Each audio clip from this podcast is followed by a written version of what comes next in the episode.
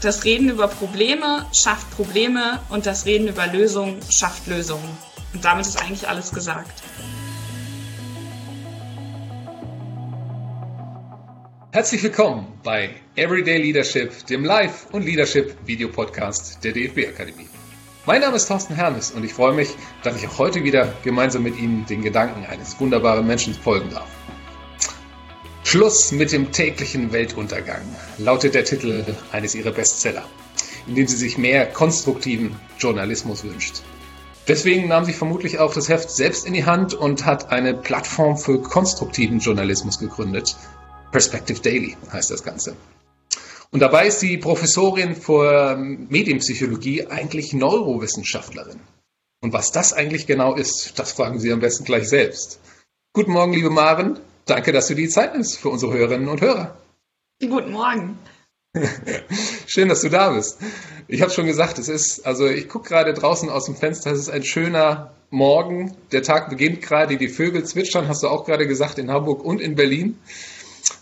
Hast du denn schon gefrühstückt? Oder bist du jetzt quasi direkt aus dem Bett vor die Videokamera, wie das momentan bei dir ist? Gestern habe ich dich schon im ZDF gesehen. Ja, stimmt. Äh, aber ich habe tatsächlich äh, schon gefrühstückt, weil ich ein sehr passionierter Frühaufsteher bin, um das mal vorsichtig zu sagen. Also meine Tage beginnen eher früh und ich habe da auch wirklich so dann meine ja, Routinen. Also gerade das Frühstück ist für mich häufig tatsächlich die wichtigste Mahlzeit am Tag. Das ist ja spannend. Gibt es da so richtige Rituale, die du morgens machst? Oder aus dem Bett erstmal frühstücken? Oder was tust du sonst noch morgens, ganz früh? Äh, also auf jeden Fall gehören da so ein paar Übungen dazu. Also ich bin ja auch sportlich ähm, so ein bisschen aktiv und da gehört dann so eine kleine Abfolge von paar Übungen und je nach äh, Tag ist es manchmal so, dass ich auch nüchterne, also tatsächlich dann sogar ohne Frühstück laufen gehe oder anderen Sport mache. Das habe ich jetzt heute noch nicht gemacht aber weil das nicht auf dem Plan stand. Aber dann ist das nächste tatsächlich der gegangen in die Küche und zu äh, meiner berühmt-berüchtigten Müsli-Schublade, wo dann sehr, sehr viele Einzelzutaten darauf warten, von mir gemischt zu werden. Und dann wird das Ganze noch mit Obst und Joghurt verfeinert. Und äh, das geht auch, also klingt jetzt sehr, sehr aufwendig. Das geht aber tatsächlich sehr schnell. Also das dauert nur ein ganz paar Minuten. Das ist so zum Thema Routine, das ist so eingespielt. Ähm, parallel läuft dann der Deutschlandfunk im Hintergrund und so beginnt dann eigentlich in der Regel mein Tag. Das finde ich ja interessant und das passt auch hervorragend, weil ich habe tatsächlich heute Morgen gedacht, äh, ich bringe mal dieses Büchlein mit. Ich halte es mal einmal vor die Kamera.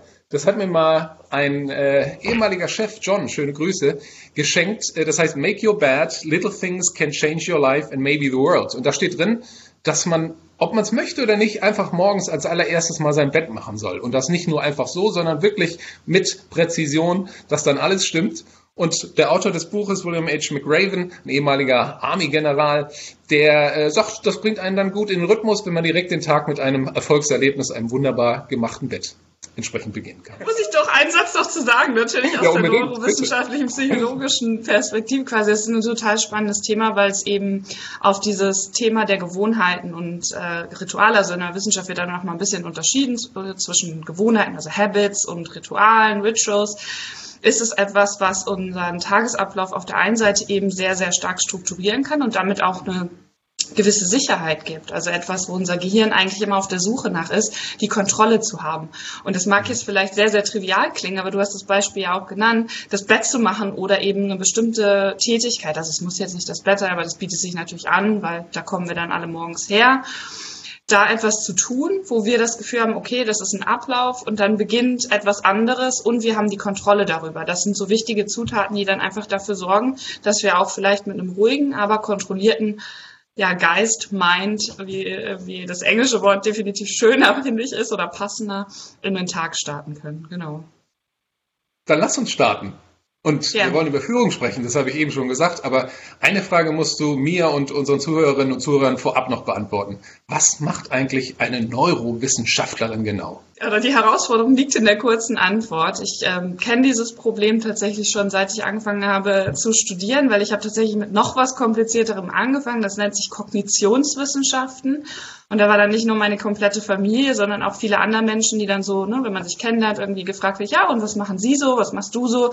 Ja, ich studiere Kognitionswissenschaften. Und dann gingen erstmal so die Kinnladen runter und dann, ach so, also Medizin. Nee, Medizin ist es nicht. Also Psychologie, ja, auch nicht. Also das gehört zwar alles damit dazu, also ich habe zum Beispiel eben dann auch äh, Subbereiche der Psychologie, also gerade die Kognitionspsychologie mitstudiert.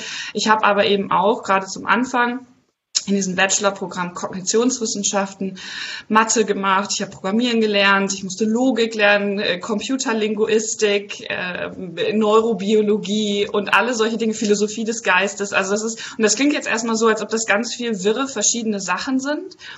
Und natürlich kann ich jetzt nicht das, was ich in drei Jahren gemacht habe, in drei Minuten oder drei Sätzen erklären, aber die Idee dahinter ist eigentlich, was das alles verbindet, sich mit natürlicher und künstlicher Intelligenz auseinanderzusetzen. Ich würde das mal versuchen für unsere Zuhörerinnen und Zuhörer zusammenzufassen. Du hast dich sehr viel mit dem Gehirn, mit unserem Gehirn und mit unserem Verhalten beschäftigt als Menschen. Ja. Kann man das ja, so stehen lassen? Auf jeden Fall. Ja, das würde ich so unterschreiben wollen. Sehr gut. Hat man denn dort auch in der Wissenschaft schon Anhaltspunkte gefunden, ob die Grundlagen für Führungsqualität eher im Hirn oder vielleicht doch eher im Bauch oder in, in unserem Herzen zu finden sind? Ja, das ist eine äh, ganz, ganz spannende Frage, gerade auch, weil du die Trennung aufmachst zwischen Hirn, Herz und Bauch, wo ich als Mensch und als Neurowissenschaftlerin so ein bisschen auf so einer Mission unterwegs bin, wo ich sage, ähm, wir sollten diese Herzmetapher, die wir ja ganz oft haben, zum Beispiel, das kommt von Herzen, jemand ist herzensgut und so weiter. Und bestimmt fällt jedem jetzt noch das eine oder andere ein, dass wir die überdenken sollten, weil die einfach nicht sinnvoll sind. Das ist ein Körper, wir sind ein Mensch. Und das Zweite, eben vielleicht auch das ein oder andere Mal dahin zu gehen und zu sagen, oh, Moment mal, wenn das alles im Hirn entspringt, denken wir auch weniger in diesen Kategorien rational versus emotional versus Intuition und Bauchgetrieben, was häufig mit so einer gewissen ein Wertigkeit einhergeht. Also das ist eine emotionale Entscheidung, das begegnet mir ganz oft, gerade wenn es um Leadership und Führung geht, eine schlechtere Entscheidung ist. Und das ist einfach Quatsch, weil jede Entscheidung. Kannst du das nochmal sagen? Ja. Den, also heißt das, der Bauch entscheidet besser oder heißt es, das Hirn entscheidet besser? Das habe ich jetzt gerade nicht ganz genau Es verstanden. entscheidet immer das Hirn. Das ist das ganz Wichtige. Es okay. entscheidet immer das Hirn. Das ist der Ursprung sowohl von dem vermeintlich rationalen als auch von dem emotionalen. Denn jede Entscheidung, die wir treffen, egal ob wir lang oder kurz darüber nachdenken, entspringt im Gehirn. Und es ist nicht schlechter oder besser, wenn etwas mit Emotionen verbunden ist, weil es immer der Fall ist. Sobald wir eine Entscheidung treffen, basiert die auf bestimmten Werten. Jetzt wird es ganz kurz ein bisschen abstrakt. Ähm, und diese Werte haben natürlich einen Ursprung irgendwo in unserem Gehirn. Also wir haben zum Beispiel die Wertvorstellung, dass wir die Welt ein Stück weit besser machen wollen. Dann ist es eine gewisse Emotionalität, die wir damit verbinden. Und die kommt nicht aus dem Bauch, sondern die kommt da oben aus dem Gehirn. Und dann können wir zielorientiert hingehen und gewisse Entscheidungen treffen, die diesem Ziel näher kommen. Das Gleiche gilt aber für die Entscheidung zu sagen, okay, ich möchte mit dem Kontostand meines privaten Kontos erhöhen das ist auch eine emotionale Entscheidung. Und dann kann ich die rational, genau wie vorher auch, besten ja, Schritte, wie ich vermute, besten Schritte und Wege einleiten, um dahin zu kommen. In beiden Fällen emotional getrieben, möglichst rational zu entscheiden. Das heißt, man könnte sagen, dass Herz und Bauch sozusagen Unterstützer, Flüsterer für das Gehirn sind und das Gehirn Richtig. ist die Chefin oder der Chef im Haus. Genau, genau. Also okay. das sind mit sozusagen die ausführenden Organe, so könnte man es ganz gut sagen. Ja. ja, und wie in einem guten Team machen alle mit, so soll das auch sein. Wir befinden uns ja gerade in einer Zeit, in der sich der ein oder Mensch doch vielleicht Sorgen macht oder vielleicht auch vor wirklich konkreten, realen Herausforderungen steht, die es anzugehen gilt. Äh, und wenn ich Menschen sage, dann meine ich damit Chefs, Eigentümer, Führungspersönlichkeiten, denen gerade vielleicht auch irgendetwas an die Nieren geht. Und trotzdem steht da ein Team, das geführt werden will. Wie bekommen wir unser Hirn am besten in den Griff, damit wir auch in diesen Tagen Vorbild und Wegbereiter für unsere Teams und Mitmenschen sein können? Also vielleicht erstmal die erste Frage zu beantworten, was muss ich dafür mitbringen? Nach Möglichkeit Ruhe. Und diese Ruhe bekomme ich halt nicht, wenn ich 24 Stunden am Tag versuche, immer auf dem neuesten Stand zu sein und irgendwie 35 Live-Ticker versuche gleichzeitig im Blick zu halten und mich auch davon treiben lasse, diese Angst sozusagen in mir wachsen zu lassen, äh, weil ich einfach immer darauf bedacht bin, irgendwie jetzt gerade zu gucken, was als nächstes passiert ist, welches Staatsoberhaupt jetzt gerade an Corona erkrankt ist, wie sich die aktuellen Zahlen in Land XY entwickeln. Und dann ganz ehrlich, sich selber die Frage zu stellen, hilft mir als Person, und das nicht egoistisch gemeint, sondern wirklich mit Blick auf die Rolle als Leader gemeint, als Führungsperson, hilft mir diese Information jetzt weiter, die besseren Entscheidungen zu treffen. Das heißt, worauf sich das am Ende des Tages reduzieren lässt, ist auch wieder eine ganz klare Struktur für sich zu finden, und am besten läuft das eben über Zeitfenster. Das wissen wir auch aus der Forschung. Also sprich, bestimmte Zeitfenster zu redu ja, nicht reduzieren, sondern vielleicht eher reservieren, ähm, sich rauszuziehen und zu sagen, okay, diese Zeit nutze ich jetzt ganz bewusst für Aufgabe XY oder in dieser Zeit konsumiere ich keine Medien, in dieser Zeit möchte ich bestimmte Dinge einfach praktizieren, weil ich weiß, dass sie mir Ruhe geben und mir auch diese Sicherheit geben. Und das dann eben auch vorzuleben. Und das ist natürlich die schwierige, es ist immer die schwierige und herausfordernde Aufgabe von Führungspersonen oder von Menschen, die eben ja darauf angewiesen sind, dass ihnen andere Menschen vertrauen, um es mal ganz platt runter runterzubrechen, das ist ja letztendlich der Kern von Führung, dass sie das eben auch ausstrahlen. Und das merken Menschen. Da sind wir alle sehr gut drin, ob etwas echt oder unecht ist. Also vielleicht da anekdotisch ein Beispiel noch von den Ergebnissen, die wir kennen aus der Stressforschung.